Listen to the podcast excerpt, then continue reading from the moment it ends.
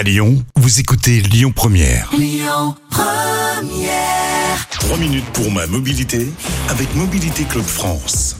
Bonjour à tous, merci d'être avec nous sur Lyon Première et nous sommes ce matin avec Yves Cara, le porte-parole de Mobilité Club France. Bonjour Yves. Ah bah oui, c'est moi, bonjour. Oui, ça va non Parlez de moi, oui, c'est ça, je suis là. Et Eh oui, on se retrouve chaque semaine Oui, sur Lyon plaisir. Première et vous allez nous parler cette semaine d'une étude du CEREMA concernant la métropole de Lyon, ça m'intéresse. Oui, complètement. Je vais vous parler de vous qui nous écoutez, vous qui peut-être circulez en vélo avec ou en voiture, mais avec les vélos à côté. Eh ben ça vous concerne vous particulièrement. Une étude du CIREMA, spécialement pour la métropole lyonnaise, sur l'autorisation de passage des cyclistes au feu rouge lorsque certains panneaux les y autorisent, bien sûr. Parfois, ils passent sans panneau, hein, on est d'accord. Ouais, Il y en a beaucoup des panneaux quand même. hein. Il y en a beaucoup, mais quand il y en a pas, ils passent des fois quand même. Oui, Mais vrai. hein. Alors, la mission du CEREMA, hein, euh, c'est une, un organisme qui est chargé d'apporter des connaissances, des savoirs scientifiques et techniques aux collectivités pour améliorer la vie. Donc, ils ont fait une étude pour savoir si, depuis 2012, déjà, depuis 2012, euh, ces panneaux de céder le passage pour les cyclistes entraînaient plus d'accidentalité. Pardon.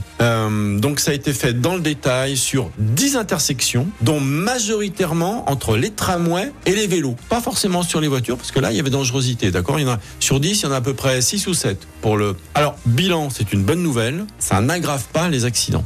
Entre euh, les vélos, lorsqu'ils ont l'autorisation de passer au feu rouge, il n'y a pas plus d'accidents. C'est une bonne nouvelle. C'est déjà ça. C'est déjà ça. Alors, un rappel aussi, quand on roule sur une route à 30 km heure, donc majoritairement en ville, qu'on voit un vélo qui remonte la rue alors qu'il n'y a pas de marquage au sol, on n'est pas content.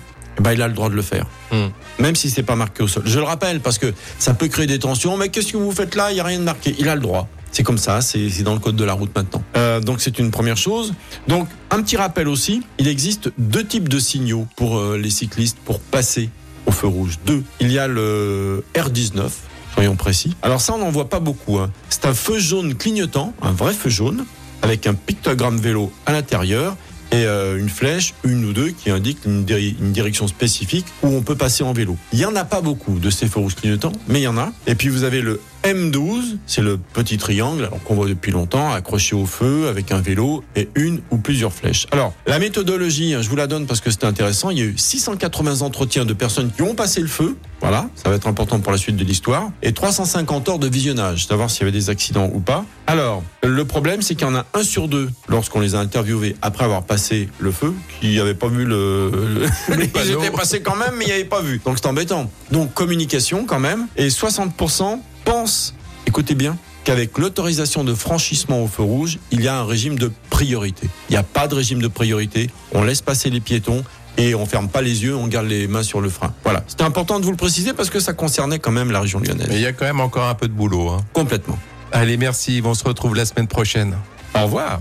C'était 3 minutes pour ma mobilité avec Mobilité Club France à retrouver sur mobilitéclub.fr. Écoutez votre radio Lyon Première en direct sur l'application Lyon Première, lyonpremière.fr et bien sûr à Lyon sur 90.2 FM et en DAB+. Lyon Première